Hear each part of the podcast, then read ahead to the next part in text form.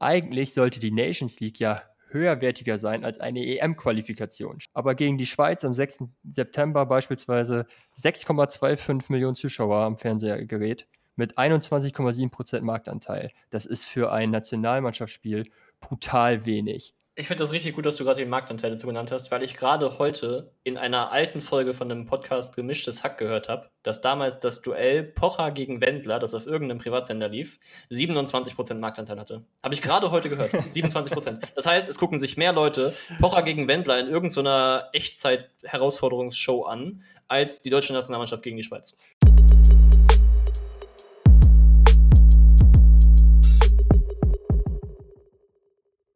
Hallo und herzlich willkommen zur neuen Folge von Die Zukunft des Fußballs. Mein Name ist Arndt-Philipp Ohms und mir gegenüber sitzt der frisch umgezogene Dennis Heimann. Hallo Dennis, wie geht's dir? Ja, grüß dich, moin. Äh, mir geht's gut. Der Stress lässt langsam nach. Vorletztes Wochenende sind wir umgezogen. Ich glaube, das hatten wir jetzt auch schon öfter hier im Podcast thematisiert, ne? Aber klar, sowas äh, ist ja auch nicht in zwei Tagen erledigt. Aber die Umzugskisten sind so langsam ausgepackt. Äh, es sieht wohnlich aus. Also mir geht's gut. Also wenn man sich andere Podcasts so anhört, insbesondere bei Baywatch Berlin, da wird ein halbes Jahr über einen Umzug gesprochen, von daher sind wir noch absolut, absolut im Soll. Alles klar. Aber sprechen wir nicht nur über einen Umzug, sondern sprechen wir auch über Fußball. Und worum geht es bei uns heute, Dennis? Ja, es geht um die Nations League ähm, und die Frage, ob das ein Modus auch für die Zukunft ist oder nicht. Die ist ja schon durchaus umstritten und ey, ganz ehrlich, wusstest du im Detail, wie die Nations League funktioniert vor dieser Folge? Nee, ich äh, war richtig überrascht, weil ich irgendwie gedacht habe, so ja, man hat das ja irgendwie schon mal gehört und kriegt das so mit und weiß, wie es geht. Aber in der kompletten Bandbreite des Wettbewerbs habe ich in der Recherche zu dieser Folge gemerkt, so nö, keine Ahnung, wirklich nicht. Äh, ja, bei mir ist es relativ ähnlich. Also klar, wusste ich, worum es ungefähr geht in der Nations League, neuer Wettbewerb, Ersatz für die Testspiele und so weiter. Aber im Detail hatte ich das nicht so erfasst, weil es mich auch ehrlich gesagt in der Tiefe nicht so interessiert, wie mich äh, sonst Turniere natürlich interessieren. Äh, ja, aber erklären wir vielleicht mal kurz für alle, denen es vielleicht ähnlich geht, was die Nations League überhaupt ist. Äh, von der mhm. UEFA organisiert ähm, ein Turnier, an dem alle 55 Mitgliedsverbände der UEFA teilnehmen, auch teilnehmen müssen. Äh, es wurde 2014 beschlossen, dass es das geben soll, ähm, aufgrund des sinkenden Stellenwerts von Freundschaftsspielen. Also die Nations mhm. League ist ein zusätzliches Turnier anstelle von Testspielen, bei dem es am Ende eben auch einen Gewinner gibt. 2018 gab es die erste Austragung, also 2018, 19 und äh, es wird im Zwei-Jahres-Rhythmus dann ausgetragen. Und die Mannschaften werden in Dreier- oder Vierergruppen eingeteilt, in vier verschiedenen Leistungsklassen. Am Anfang ist man da nach dem UEFA-Koeffizienten gegangen. Also die äh, Mannschaften oder die Länder mit dem höchsten UEFA-Koeffizient sind in die A-Liga gekommen, die danach in die B-Liga und so weiter. Und es ist eben so aufgebaut, dass die Sieger der Gruppen aufsteigen und die Tabellenletzten jeweils absteigen. Und die vier genau. Sieger der A-Liga, also in der A-Liga gibt es vier Gruppen und die vier Sieger spielen in einem Final Four den Nations League-Sieger aus. Wusstest du, wer der Nations League-Sieger der Saison 18-19 war? Ich hatte es tatsächlich nämlich nicht mehr auf dem Schirm. Ich auch nicht. Ich habe es im Vorfeld recherchiert, ähm, aber vielleicht äh, auch, auch nochmal Frage an unsere Hörer. Wisst ihr, während ihr uns hört, wer 2018, 2019 die UEFA Nations League gewonnen hat? Ich glaube, ich kann sagen, wir wussten es beide nicht, ne? Nee, es hat mich ziemlich erschrocken, weil wir würden ja nicht den Podcast hier machen, wenn wir nicht total fußballverrückt wären eigentlich. Aber das Interesse an dem Wettbewerb ist bei mir echt nicht so da. Und ja, ich, ich klar, als ich es gelesen habe, Portugal ist es übrigens, die haben im Finale gegen die Niederlande gewonnen. Dahinter waren dann äh, England und die Schweiz, die auch noch an dem Final Four teilgenommen hatten. Als ich es gelesen habe, ja, klingelte was bei mir. Klar, habe ich es damals mitbekommen, aber ich hatte das echt nicht mehr präsent. Ja, die Leistung in der Nations League äh, bestimmen aber auch, also es gibt nicht nur den Sieger, sondern die Leistung der Nations League bestimmen für die Qualifikationsturniere, also WM und EM, die Setzliste. Das heißt, die Mannschaften, die in der Nations League weiter vorne sind, sitzen, sind auch in der Setzliste eben weiter vorne. Und so kann man sich einen Vorteil verschaffen für die WM- und EM-Qualifikation. Genau, man kann dann nämlich in den sogenannten ersten Topf kommen, oder in den Topf 1 kommen und damit eben anderen großen Gegnern vermeintlich aus dem Weg gehen. Jo, genau. Und jetzt wird es aber kompliziert. Die Nations League ist nicht nur ein eigenes Turnier und ersetzt diesen UEFA-Koeffizienten und bestimmt die Setzliste, sondern man kann sich auch über die Nations League qualifizieren für die großen Turniere. Also bei der EM beispielsweise 24 Vereine nehmen teil, 20 werden ausgespielt in der EM-Qualifikation und vier weitere qualifizieren sich über die Nations League. Und zwar gibt es in jeder Liga, also es gibt ja die Liga A, B, C und D, und jede Liga spielt einen weiteren Qualifikanten aus in einem bestimmten Playoff-Modus. Puh. Genau. Und jetzt hast du schon gesagt, die Ligen sind nach Leistungsklassen ähm, differenziert. Und da kommt jetzt ja schon das, der erste Aha-Moment, weil natürlich dann auch in der untersten Leistungsklasse ein EM-Teilnehmer ausgespielt wird. Das heißt, da kommt auf jeden Fall ein Land zur EM, das über die herkömmliche bisherige Qualifikation höchstwahrscheinlich nicht dabei gewesen wäre. Genau, also es besteht theoretisch auf jeden Fall zumindest die Möglichkeit, dass äh, eine Nationalelf aus der A-Liga, also eine große Nationalelf, äh, nicht teilnimmt, weil sie sich nicht über die reguläre EM-Qualifikation qualifiziert hat. Aber ein Land aus der D-Liga eben schon. So ein Land wie, keine Ahnung, Aserbaidschan oder äh, die Färöerinseln oder was weiß ich.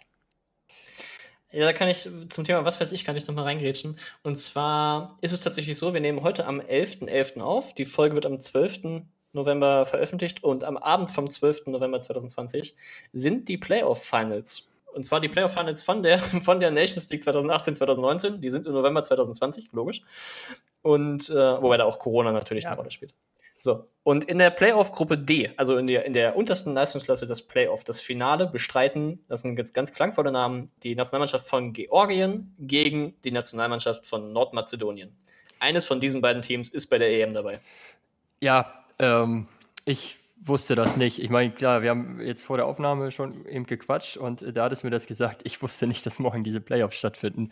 Wahnsinn. Wobei Georgien, ja, da kommt. Hm? Findet medial auch einfach gar nicht statt. Also, ist, aber ich meine, was soll der Aufmacher sein? Morgen spielt Georgien gegen Nordmazedonien? Uh!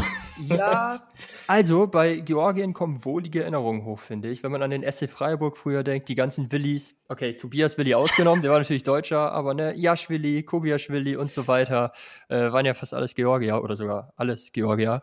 Okay. Also da, da, hat, man, hat man wohlige Erinnerungen dran, ich zumindest. Äh, also bei Georgien würde ich mich durchaus freuen. Ja, gut. Also ich, ich finde, dass beide Mannschaften nur über diesen Weg zu einer Europameisterschaft finden können, denke ich. Ja, auf jeden Fall. Auf jeden Fall. Und was ich gerade gesagt habe, war natürlich auch irgendwo alberne Nostalgie. Also äh, sportlich interessant ist das äh, eher nicht. Da sind wir uns, glaube ich, einig. So, genau, das ist morgen und man kann also, ähm, erstmal kann man das natürlich gucken, wenn ihr das hört, dann ist es also wahrscheinlich am, am Abend des Hörens und da werden dann diese Finals ausgespielt und eben vier, die letzten vier äh, Startplätze für die Europameisterschaft vergeben. Ja, echt verrückt. Das, das ist völlig an mir vorbeigegangen. Naja. Ja, so. Du warst eben aber eigentlich gerade noch beim Modus und allem drum und dran. Du hast äh, gesprochen über die EM-Quali, wir haben gesprochen über das Final Four. Und wir haben auch gesprochen über Portugal als Sieger bei, dem, bei der ersten Austragung. Mhm. Und jetzt ähm, geht es ja in die nächste äh, Runde, in die, in die nächste Saison quasi, 2020, 2021, das ist die nächste Nations League-Saison. Da sind wir auch schon drin und deswegen sprechen wir auch überhaupt diese Woche darüber, weil jetzt ja Länderspielpause ist und weil es jetzt eben äh, auch für die deutsche Nationalmannschaft wieder in die Nations League geht. Genau, und da ist Deutschland ja in der Gruppe mit äh, der Schweiz, Spanien und der Ukraine. Spielt äh, gleich, äh, direkt nach unserer Aufnahme, in einem Testspiel gegen Tschechien, um sich da noch einzurufen vorher. Ähm, wirst du dir die Spiele anschauen? Das weiß ich nicht. Ähm, also, ich, gefühlt würde ich gerade sagen nein, aber ich kann es nicht ausschließen. Wenn ich genug Langeweile habe, ja. Ja, so ähnlich äh, geht es mir auch. Und äh, so ähnlich geht es, glaube ich, auch dem gemeinen deutschen Fußballfan. Ähm, ich habe mir hier ein paar Einschaltquoten niedergeschrieben. Mhm. Und zwar, also zunächst mal als Benchmark sozusagen bei der WM 2018. Klar, ist eine Weltmeisterschaft wenig vergleichbar, völlig klar. Aber zwischen 25 und 28 Millionen Zuschauer haben sich da die deutschen Gruppenspiele angeschaut. Marktanteil mhm. jeweils über 75 Prozent, teilweise über 80 Prozent. Wow, so. das ist mega viel. Ja, das ist, das ist krass. So ist ja aber auch grundsätzlich bei äh, Weltmeisterschaften und Europameisterschaften so. Ich habe von früher noch im Kopf, dass aber auch bei Freundschaftsspielen, EM und WM-Quali-Spielen immer mindestens 10 Millionen Zuschauer am Fernsehapparat saßen. Und mhm. ähm, bei den EM-Qualifikationsspielen im Jahr 2019 waren es auch immer so zwischen 7 und 12 Millionen Zuschauer. Also schon etwas weniger als das, was ich zumindest noch im Kopf habe. 7 Millionen gegen Weißrussland, 12 Millionen gegen die Niederlande. Jetzt, 2020, gab es bisher fünf Spiele, vier Nations League-Spiele und ein Testspiel. Und es waren zwischen 5,8 und 8,2 Millionen Zuschauer. Also deutlich weniger. Und eigentlich sollte die Nations League ja höherwertiger sein als eine EM-Qualifikation. Schließlich ist ja die Nations League ein eigenständiger Wettbewerb. Aber gegen die Schweiz am 6. September beispielsweise 6,25 Millionen Zuschauer am Fernsehgerät mit 21,7% Marktanteil. Das ist für ein Nationalmannschaftsspiel brutal wenig. Wirklich brutal ich wenig. Ich finde das richtig gut, dass du gerade den Marktanteil dazu genannt hast, weil ich gerade heute in einer alten Folge von einem Podcast Gemischtes Hack gehört habe, dass damals das Duell Pocher gegen Wendler, das auf irgendeinem Privatsender lief, 27% Marktanteil hatte. Habe ich gerade heute gehört. 27%. Das heißt, es gucken sich mehr Leute Pocher gegen Wendler in irgendeiner Echtzeit-Herausforderungsshow an, als die deutsche Nationalmannschaft gegen die Schweiz. Ja, das ist. Damit ist, damit ist alles gesagt, oder? Damit, das, an, an der Stelle können wir die Folge abbrechen. Vielen Dank, schönen Tag, bis nächste Woche. Nein, Quatsch, aber also das ist ja frech. Eigentlich ist da, ja, oh Gott, ja, das lässt einen wirklich zweifeln, ey. Oh mein Gott. Naja, aber ja, das ist, das ist krass. Äh, Im Testspiel gegen die Türkei am 7. Oktober eben der Tiefstand mit 5,8 Millionen Zuschauern. Nur zum Vergleich. Der Supercup am 30. September, der also auch echt in dieser Zeit stattfand, äh, Bayern gegen Dortmund, hatte 8,07 Millionen Zuschauer. Also klar, ja. es ist ein Finale, aber der Supercup ist ja nun wirklich eher zweitrangig. Und das schauen sich mehr Leute an als ein Wettbewerbsspiel der deutschen Nationalmannschaft gegen Spanien. Das hatten sich 7,9 Millionen angeschaut. Also das ja. zeigt ja schon, wie, wie das Interesse eigentlich gesunken ist. Was man aber dazu sagen muss, ist, äh, seit der Corona-Unterbrechung äh, gibt es insgesamt weniger Fernsehzuschauer, zumindest im öffentlich-rechtlichen. Also mhm. überall sind die Zahlen runtergegangen, 20 bis 30 Prozent, sei es bei DFB-Pokalspielen, dem Champions League-Finale im Vergleich zu den Vorjahren, der Sportschau und bei den Länderspielen ist es eben ähnlich. Also das allgemeine Fußballinteresse scheint durch Corona auch abgenommen zu haben. Also die Fans und die Atmosphäre, das scheint vielen zu fehlen. Aber ja, trotzdem ist es, ist es Wahnsinn, wie wenige Menschen inzwischen noch bei der Nationalmannschaft einschalten. Okay. Mag sein und es mag auch auf jeden Fall sein, dass Corona da mit zu tun hat. Das halte ich für super wahrscheinlich. Ich muss aber auch sagen, in der Saison 2018, 2019, ich kann mich nicht dran erinnern. Ich, also nicht hundertprozentig, ich will mich da jetzt nicht für verbürgen. Ich glaube aber, ich habe kein Nations League-Spiel gesehen. Kein einziges. Boah, ja, ich, also wenn, dann so nebenbei. ist Es definitiv genau. nichts, worauf man hinfieberte und vor fünf, sechs Jahren noch, war es ja wirklich anders. Also da habe ich mir äh, Länderspiele rot angestrichen im Kalender, wenn es jetzt nicht unbedingt gegen Weißrussland oder so ging, wo das Ergebnis von vornherein klar war. Aber ansonsten, wenn es eben ging, habe ich es mir angeschaut, wie, wie ein Dortmund-Spiel. So. Das äh, war, war völlig klar. Und das ist absolut nicht mehr so. Bei mir zumindest. Und dabei hat man damals gesagt, als es die Nations League eingeführt wurde, dann war einer der offiziellen ja, jetzt nicht Begründungen, aber so ein, gutes Argument dafür war ja, es geht darum, die Qualität und das Renommee des Nationalmannschaftsfußballs zu steigern. Und das hat ja offensichtlich überhaupt nicht funktioniert. Nee, ich, ich glaube nicht, weil es vielleicht auch zu viele Wettbewerbe sind. Also man hat äh, die WM, die EM, klar, die großen Highlights. Dann hat man noch den Confed Cup, den man vielleicht noch irgendwie mit dazu nehmen kann, äh, den man auch im Hinterkopf hat. Das Olympische Fußballturnier, das auch alle vier Jahre stattfindet. Und jetzt kommt auch noch die Nations League dazu. Boah, das, das kann ja gar keinen hohen Wert haben, oder?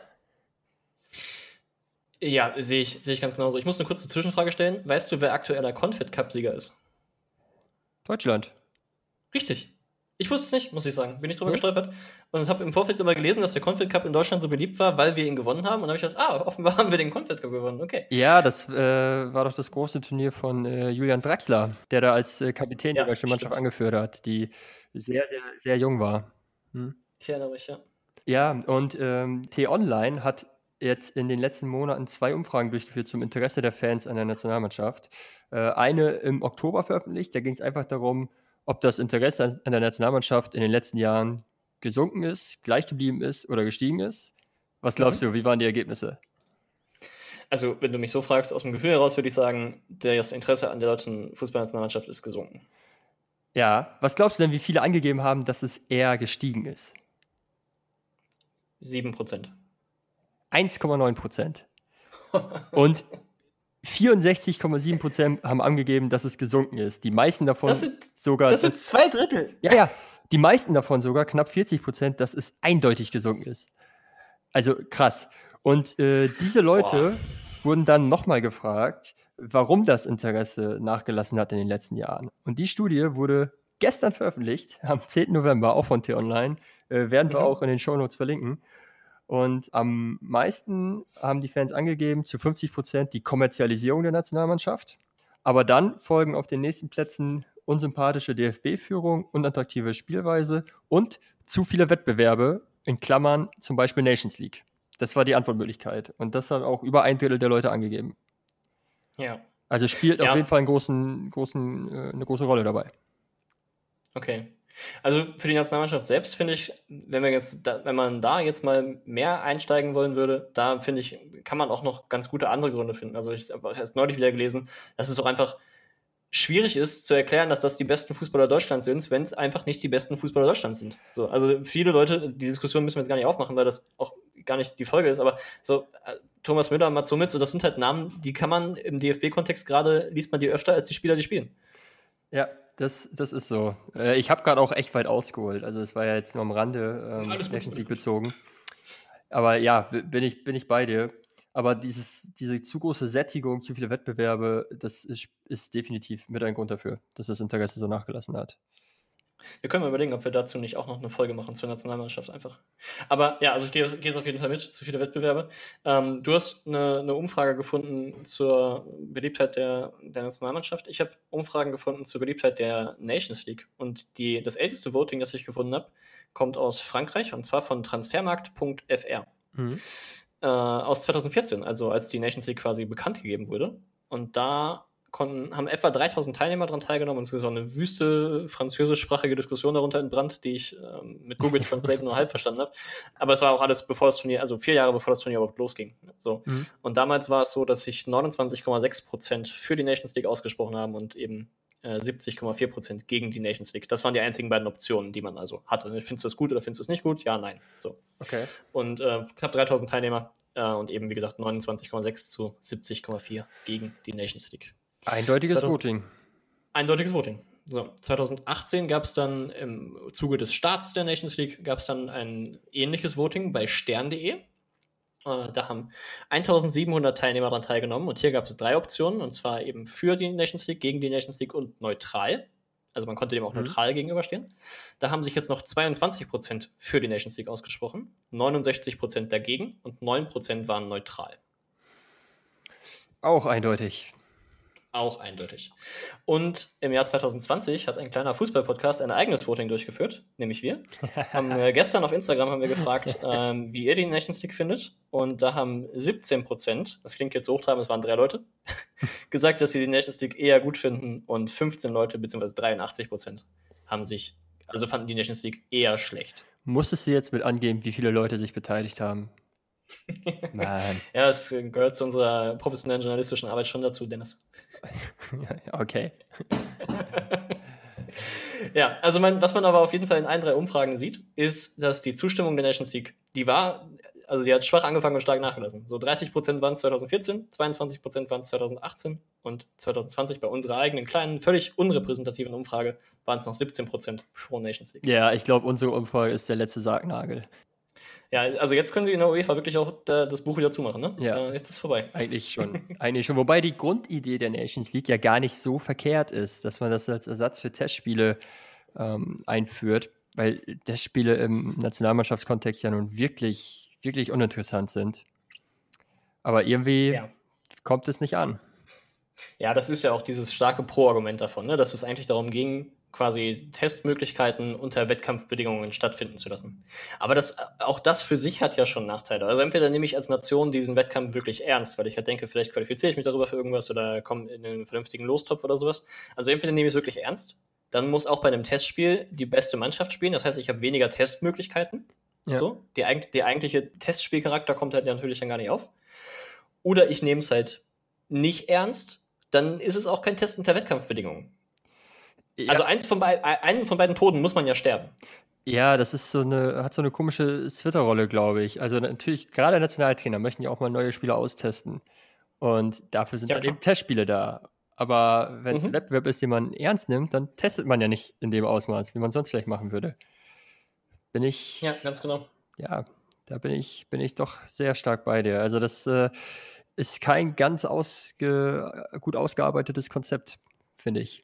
Und es gab ja auch im Vorfeld, zumindest äh, aus Deutschland, echt viel Kritik auch. Ähm, also Rummenigge, der sich offensichtlich zu allem äußert, also egal was, ist, was für ein Thema wir haben, ich füge immer ein Zitat von Karl-Heinz Rummenigge an, weil der sich zu allem meinungsstark äußert.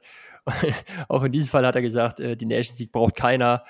Äh, Oliver Bierhoff versteht den Nutzen nicht. Ähm, es wird vorgeworfen, dass die UEFA nur noch mehr Geld scheffeln möchte. Also das, der Grundtenor war schon eher negativ.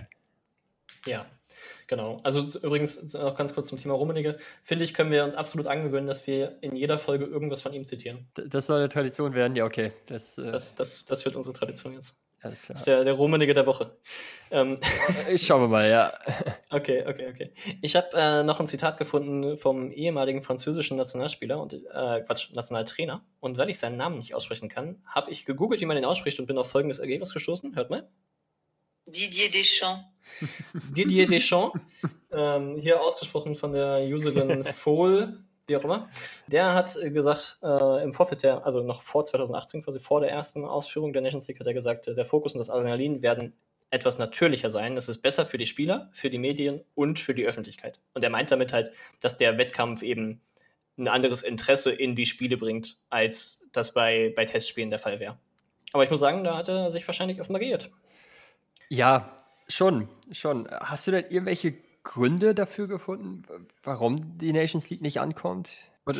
Also, ja, es, es geht so. Also, was du schon gesagt hast, zu viele Wettkämpfe, es sind zu viele Spiele und es sind ja auch immer dieselben Leute, die spielen. Also es ist ja nicht so, dass die Einführung der Nations League dann dazu geführt hat, dass irgendwie Leute aus der zweiten Reihe dann jetzt in der Nations League spielen oder so, was man irgendwie vielleicht verstehen könnte, nach einem ähnlichen Konzept wie Champions League und, und Europa League oder so. Mhm. Nee, es sind ja genau diese, es ist ja trotzdem Toni Kroos, der dann da spielt. So, es sind ja trotzdem die, ist ja die A-Nationalmannschaft. Und insofern wird es halt einfach nur in einen bestehenden Terminplan wird quasi nur mehr reingedrückt. Es sind vielleicht gar nicht tatsächlich mehr Spiele, aber es sind für die einzelnen Spieler mehr Spiele, wenn sie Leistungsträger sind. Ja, das äh, wurde, hab ich, ich weiß nicht mehr, wo ich es gelesen habe, aber das wurde von einigen Trainern auch harsch kritisiert, dass die Leistungsträger äh, sonst in den Testspielen vielleicht mal geschont werden und da ihre paar Tage Pause bekommen, aber das jetzt eben genau. nicht mehr der Fall ist, weil die Nations League ja auch ein Wettbewerb ist, der dann auch eigentlich ernst genommen werden sollte. Ja, ja ganz genau. Ob das äh, wirklich passiert, ist noch eine andere Frage, aber ja.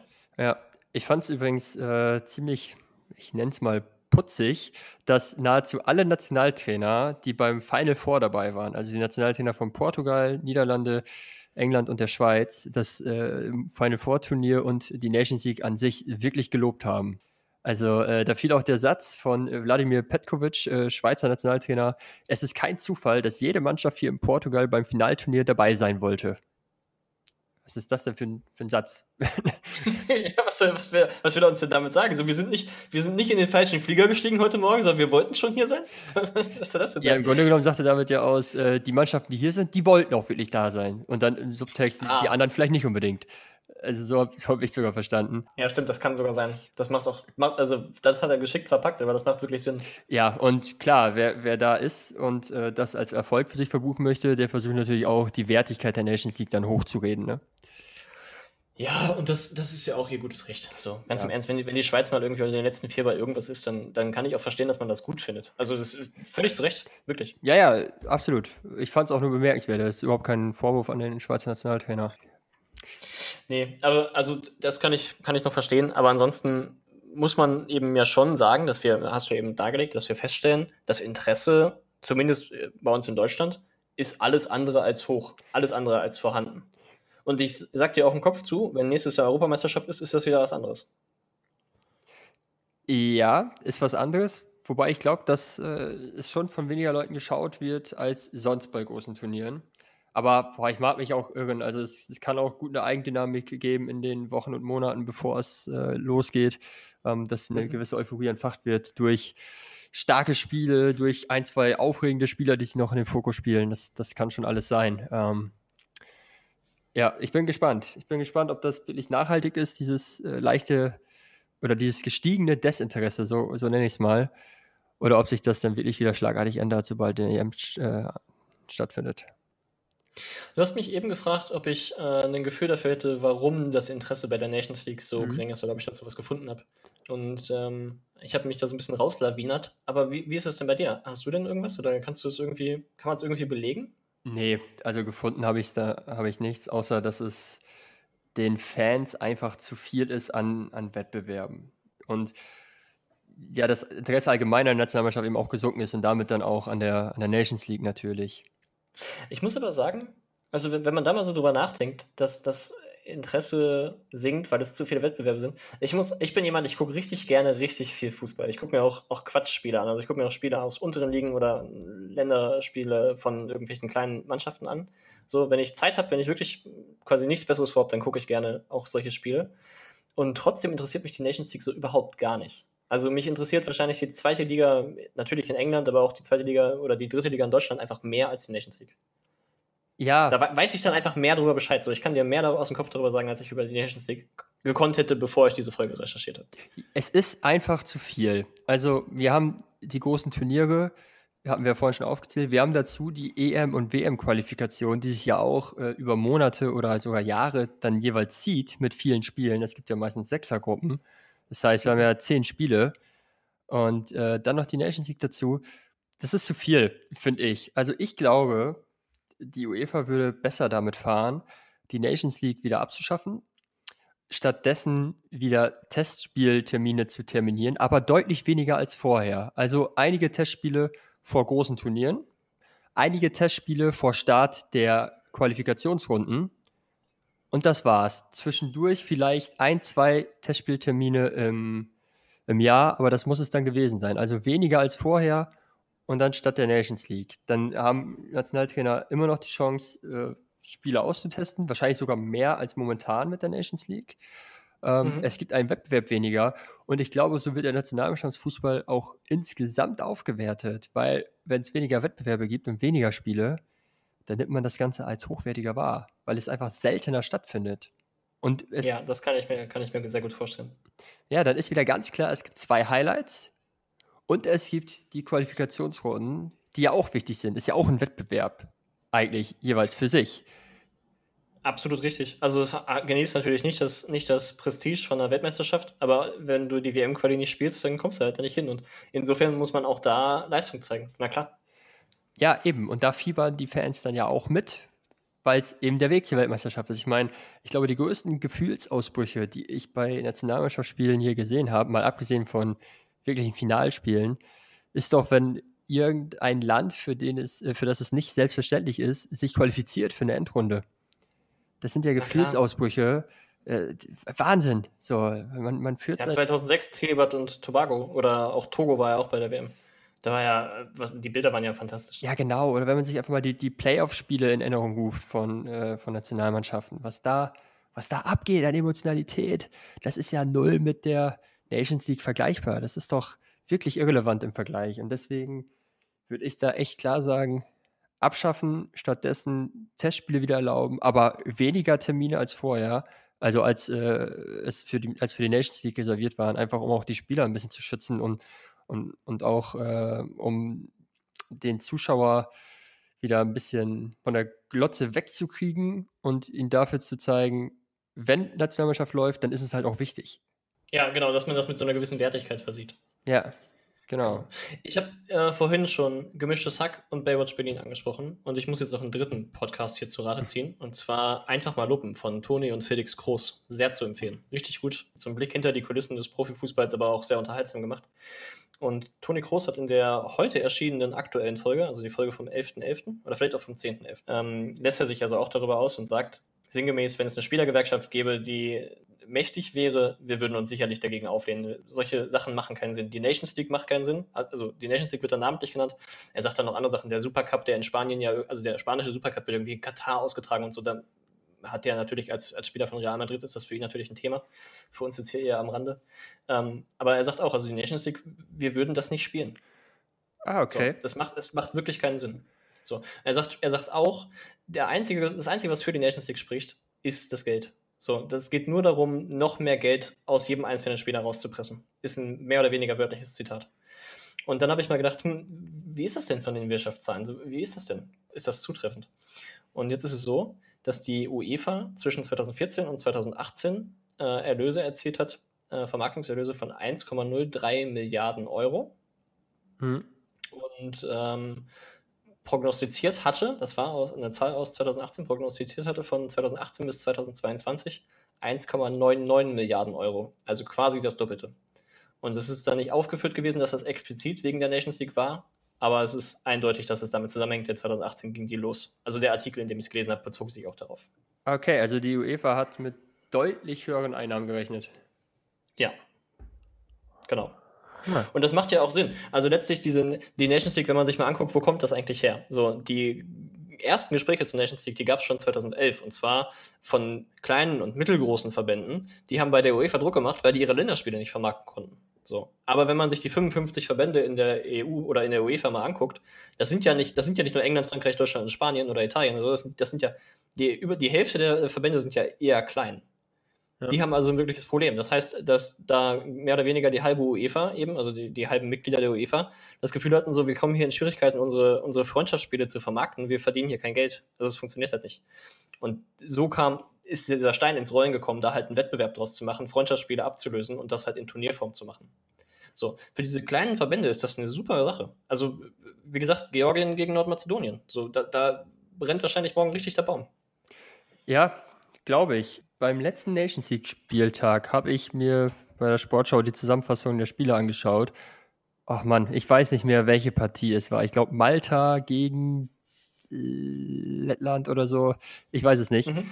Ähm, und da wurde in der letzten Minute der Siegtreffer erzielt und die Leute sind so ausgerastet. Das war krass, wirklich. Das war pure Emotionalität. Also für die, das, wie du schon sagst, für die kleinen Verbände ist das dann doch wieder eine durchaus große Sache. Und das ist ja auch also eigentlich eines der, eine der großen Stärken von der Nations League, dass diese Duelle vermeintlich auf Augenhöhe sein sollen. Ne? Durch diese vier Leistungsklassen A, B, C, D ist es eben auch so, dass Mannschaften, die innerhalb von D spielen, die spielen ja gegen andere, ich sag jetzt mal D-Teams. So, und da spielen mhm. dann eben Mannschaften, äh, ja, in derselben Gewichtsklasse gegeneinander. Und das sind eben Teams, die sonst vielleicht eher, eher wenig, wenig häufig gewinnen oder ja, eben einfach viele Niederlagen und Unentschieden im besten Fall sammeln, ähm, die jetzt auch mal, weiß nicht, drei von zehn Spielen gewinnen können.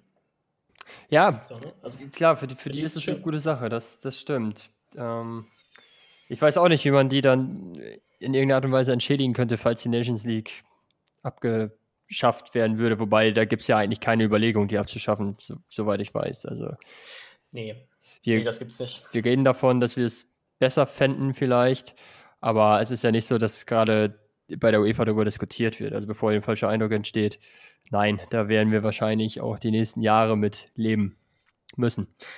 Ja, das stimmt schon, aber das ist, letztlich ist da jeder einzelne von uns so ein bisschen in der, in, ich sage jetzt einmal in der Verantwortung, das ist vielleicht ein bisschen zu groß formuliert, aber letztlich, da kann man auch einfach mal mit der Fernbedienung abstimmen. Also, ne, wir haben es eben gesagt, so ich, ich kann mich wirklich nicht erinnern, ob ich schon ein Nations League-Spiel gesehen habe, ich glaube aber nicht.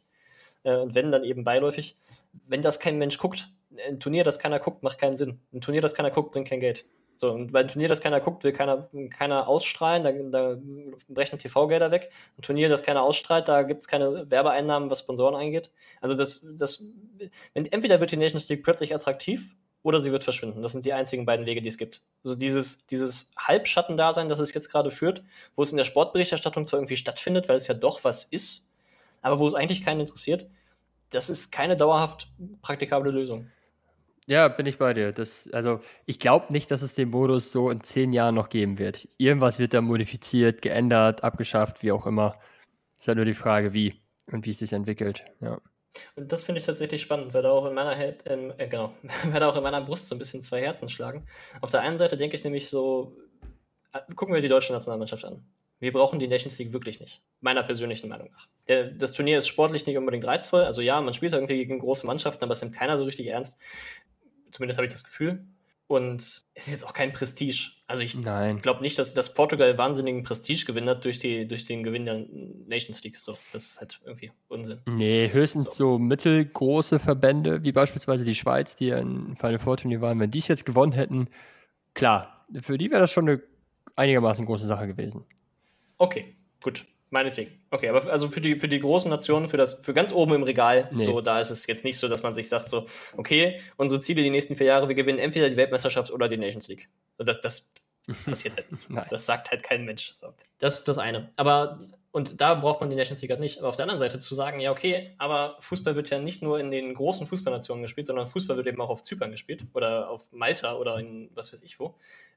Dass man da eben Lösungen für findet, um den, also um den Fußball da auch einfach zu entwickeln. So letztlich das Geld, das da eingenommen wird, das landet ja auch in, in weiten Teilen landet das bei den ähm, Verbänden. Und tatsächlich ist bei der Nations League auch so, dass proportional die kleinen Verbände mehr an den Ver äh, Vermarktungserlösen beteiligt werden als die großen. Das lohnt sich für die großen trotzdem noch, aber bei den die kleinen kriegen quasi proportional mehr Geld.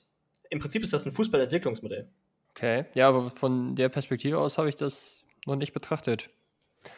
Und da muss man sich halt fragen, also wenn ich jetzt aus so einer Nations League die, die das oberste Regal rausnehme, also ich nehme England, Frankreich, Deutschland, Spanien und Italien raus, ja, dann kann ich es auch sein lassen, Ja, vom Gefühl her. Also ne, das, das viel vom Interesse kommt ja irgendwie daher, dass dann auch die Großen da mitspielen und dass das eben alles in einem Topf vermarktet wird als Nations League.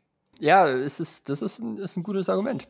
Ähm, wenn die kleinen Verbände davon wirklich außerordentlich profitieren, wie gesagt, so habe ich es noch nicht wirklich betrachtet, sondern eher aus der deutschen Brille. Ähm, Mhm. Ja, da muss man, weiß ich nicht, also das, das, äh, da muss ich ein bisschen abschwächen, was ich vorhin gesagt habe. Dass ich klar Ich dagegen bin. nicht. Ja, ich, ich kann mich da auch, auch schwierig entscheiden. Also, ich glaube, wir sind uns einig, die Nations League wird bleiben.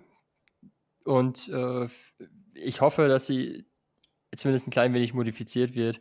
Also alle zwei Jahre in einem solchen Turniermodus, boah, das, das halte ich für zu viel. Es ist zu viel Wettbewerb, das sind zu viele Spiele. Es ist nicht, es sind dann zu wenige Testspiele auch, gerade für die großen äh, Verbände. Also in irgendeiner Art und Weise modifiziert werden sollte es. Vielleicht, ja, kann man es auch äh, freiwillig gestalten. Das, ich glaube, Stand jetzt müssen die Verbände ja teilnehmen Habe ich auch gelesen, ja. Ähm, dass man das mit einer gewissen Freiwilligkeit verbindet oder dass die Verbände sich aussuchen können, in, in welcher Liga sie starten. Ich weiß es doch auch nicht. Aber ja, in irgendeiner Art und Weise modifizieren sollte man es, äh, weil in den großen Nationen scheint es so zu sein. In Deutschland ist es sicherlich so, dass das Interesse nicht so groß ist wie gedacht und dass sich viele Fußballfans eher davon abwenden. Ja, und damit ist ja dann auch irgendwie keinem geholfen. Also wenn das, das ist ja toll, dass wir da ein wirtschaftliches Entwicklungshilfeprojekt haben, das eben kleinen Fußballverbänden innerhalb der UEFA unter die Arme greift. Finde ich super. Also hat absolut seine Daseinsberechtigung in meinen Augen. Bringt aber nichts, wenn dadurch das Interesse am Fußball leidet. Ja. Also es bringt, es bringt uns ja nicht, dass wir den Fußballverband in Bulgarien aufbauen, aber dafür das Gesamtinteresse am Fußball auf Kontinentaleuropa sinkt. Ja. Wir lösen Problem A und schaffen uns ein größeres Problem B. Ja.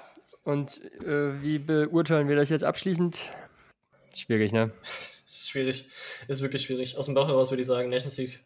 Ähm, möchte, ich, möchte ich die Headline von einem Artikel zitieren, den ich hier auch ins Herz legen möchte. Die Nations League braucht kein Mensch. ähm, aus dem Bauch heraus unterschreibe ich das. Äh, Es interessiert nicht so sehr, es sind nicht so, nicht so. Es ist einfach, es fehlt auch so dieses Flair. Also ja, es sind halt irgendwie Mannschaften auf Augenhöhe, das spielt dann irgendwie schon Deutschland gegen Spanien und das, das ist natürlich ein klangvolles Duell. Aber Deutschland gegen Spanien in der Nations League, in der Nations League ist halt nicht halb so gut wie Deutschland gegen Spanien bei der WM. Ja, So, das, das sind ganz andere, ganz andere, schickt ein ganz anderes Flair, es ist eine ganz andere Ernsthaftigkeit. Deutschland gegen Spanien bei der WM heißt auch drei Tage vorher gibt es in den Medien kein anderes Thema mehr. Drei Tage lang ist der Spieler fit, wie ist das Vorbereitungscamp, wie, welches Wasser trinken die zum Frühstück? Da wird der Koch interviewt. So, also da, da alles. Deutschland gegen Spanien bei der Nations League, da beginnt die Berichterstattung aber eine Viertelstunde vorher. ja, es ist nicht wirklich höherwertiger als ein Testspiel. Ist es nicht. Ist es einfach. Zeigen nicht. ja auch äh, die, die Einschaltquoten, die ich vorhin äh, zitiert habe. So beim Ja. Nations League-Spiel gegen die Schweiz 6,2, Testspiel gegen Türkei 5,8 Millionen Zuschauer. So, es ist ja nahezu gleich. Ja, stimmt. Ja, also von daher, ich weiß es nicht. Ähm, es, es lässt mich ein bisschen unbefriedigend oder unbefriedigt zurück, jetzt hier keinen, keinen Lösungsvorschlag zu haben. Das haben wir sonst immer eigentlich in unseren Folgen. Aber hier ist es schwierig, weil es eben diese beiden Argumente gibt. Auf der einen Seite mangelndes Interesse und irgendwie für die großen Teams auch nicht wirklich relevant. Auf der anderen Seite aber hat einen coolen Entwicklungshilfegedanken für kleinere Fußballverbände und das hat eine Daseinsberechtigung. Also d- d- diesen Umstand für sich, da kleinere Verbände mitzuentwickeln, aufzubauen, da Geld in, Geld in Amateurfußball in kleineren Verbänden zu stecken, super. Finde ich richtig gut. Bin ich komplett dabei. Und wo dieses Geld herkommt, ist mir im Prinzip egal. Meinetwegen kann es auch aus der Nations League kommen. Finde ich super. Aber die Nations League selber finde ich als Produkt einfach nicht interessant. Ja, bin ich bei dir. Okay. Gut. Dennis, was meinst du? Das war jetzt viel zur Nations League. Ähm, wollen wir abpfeifen und dann noch. Lass uns noch wetten, wer morgen gewinnt. Lass uns, sag mir mal, was du tippst. Morgen spielt Georgien gegen Nordmazedonien. Gib mir noch einen Tipp ab. Ja, mein, mein Herz sagt Georgien, ganz klar. Okay, ich habe tatsächlich habe ich das Gefühl, Nordmazedonien macht das. Wir gucken. Wir klären das nächste Woche auf. Okay, machen wir. Okay, alles klar. Dann, äh, ja, pfeifen wir ab, wa? Jo, wir pfeifen ab, denke ich. Ähm, vielen Dank fürs, fürs Zuhören und äh, macht's gut. Ciao, ciao. Bis nächste Woche. Abpfiff.